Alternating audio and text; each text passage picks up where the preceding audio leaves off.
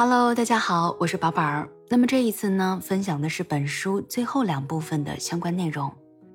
本书的作者洛丽在描写几位来访者的故事时，采用的是插叙的手法。那么，为了能够在短篇幅里清晰的概括故事内容，我还是将每一位来访者的故事进行拆出和串联。首先是约翰，在后续的内容中，约翰逐步的对洛丽敞开心扉，并提起了已经离世的儿子盖比。那时，约翰正值事业上升期。即使是和家人在一起，他也总是在忙活工作，也因此常常被妻子抱怨。某一天，约翰和妻子儿女一起出去玩，在开车的时候，电话响了。约翰为是否要接这通或许与工作有关的电话，与妻子发生了争吵，随后车祸发生，约翰六岁的儿子盖比不幸离世，而那通电话是一通打错的电话。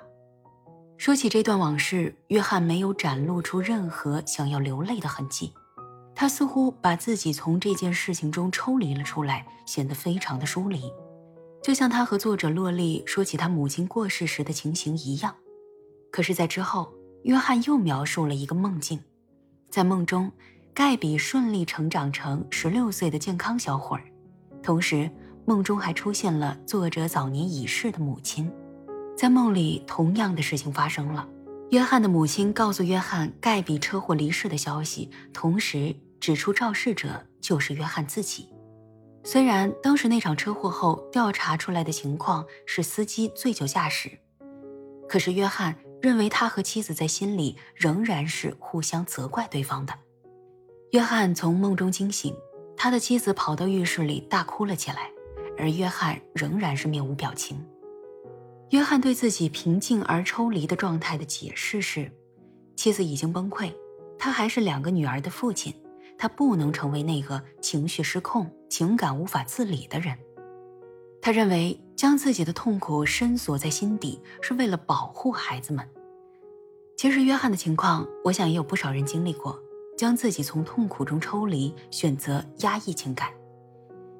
比如，我们常常会听人们说。成熟的表现就是学会控制情绪，又或者我们会听说哭泣是懦弱的表现，尤其是对于男性的情感表达，在社会角色的期待上，更多的也是倾向于压抑。但是压抑下去的情感并不是消失了，它仍然以不同的形式影响着我们的生活。文中这么写道：当我们面对那些无法言说的痛楚。每个人都会有不同的方法来保护自己，比如把自己唾弃的自我从心里剥离，再塑造一个带有自恋特质的假象，把不想要的那部分自我隐藏在假象的背后。你可能会对自己说：“是的，悲剧确实发生了，但我没事儿，没有什么能够伤害我，因为我很特别。”在盖比死后，约翰执于塑造自己特殊的形象。似乎能够支撑他活在这个世界上的唯一真理，只能是他是一个特别的存在，他身边都是蠢货。同时，约翰认为自己不应该拥有幸福，幸福是对盖比的背叛。这也一定程度上解释了为什么约翰总是恼怒于周围人的愚蠢，总是对于表达感情和拉近与他人之间的距离表示抗拒。而他与妻子的恶劣关系，或许也离不开他不愿意与妻子谈论盖比。他们只是在各自承担着丧子之痛所带来的孤独。在约翰的治疗接近尾声，约翰已经渐渐的更多表达出自己的真实情感，且与妻子的关系有所缓和。文中这么写道：“约翰在这次治疗中还对我说，我说的是对的。”其实他是可以和马哥一起流泪的，泪水不会淹没他们，而是会将他们安全的送上岸。关于约翰的故事，我们就聊到这儿。接下来，我们再来说一说另外一位来访者朱莉。在超市工作了几个月后的朱莉，被病魔折磨得越发憔悴。为了保命，她需要再舍弃一些器官。因为身体问题，朱莉再次流产。但是她和丈夫麦特没有气馁，并计划了如果再度受孕失败，或许要找代孕，或许要领养孩子。朱莉在和作者洛丽讲述最近的生活时，提及了和丈夫麦特的争吵以及丈夫的情绪爆发。这次争吵让朱莉意识到自己没有足够的考虑到麦特的感受，也因为麦特在生活中总是那么的温和和忍让。文中作者也提到了作为僵世之人的伴侣需要承担什么样的情感。